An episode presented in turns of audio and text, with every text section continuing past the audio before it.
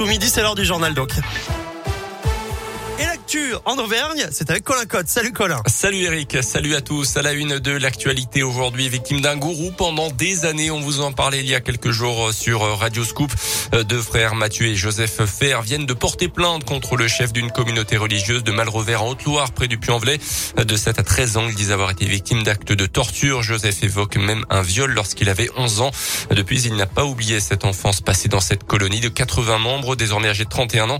Il dit avoir pris conscience petit à petit de l'horreur qu'il a vécue. On l'écoute. Pendant des années, j'ai fait en sorte de masquer ça, de mettre tout ça de côté, de me, noyer dans diverses activités, qu'elles soient professionnelles ou non, euh, en faire en sorte en fait de ne absolument pas penser.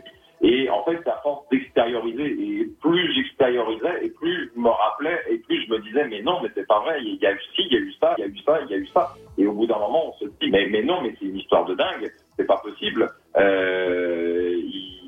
Euh, il ne peut Et vous pouvez retrouver le témoignage de Joseph Fer sur notre site internet radioscoop.com et l'application Radioscoop.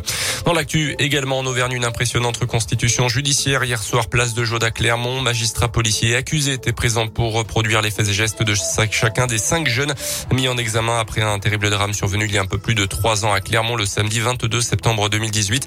Ce soir-là, une première bagarre avait éclaté rue Gonod entre des jeunes d'origine albanaise et mahoraise avant une seconde rixe place de Jaude où un des protagonistes a sorti un couteau et poignardé un étudiant de Mayotte à plusieurs reprises.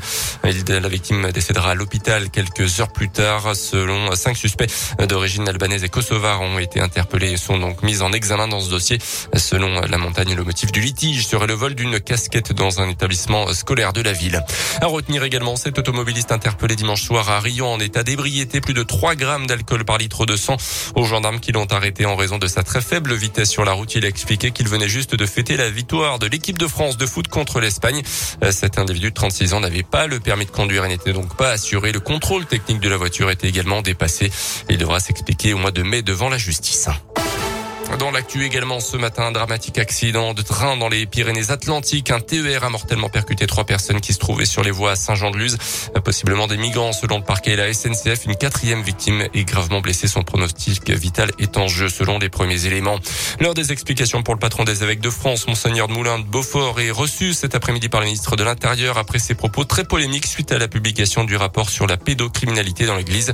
Il avait estimé que le secret de la confession était plus fort que les lois de la République. Et puis on termine par un pactole de 220 millions d'euros emporté ce soir à l'euro million. Euh, à noter que neuf tirages sans vainqueur ont fait grossir la cagnotte de la célèbre loterie européenne ces dernières semaines.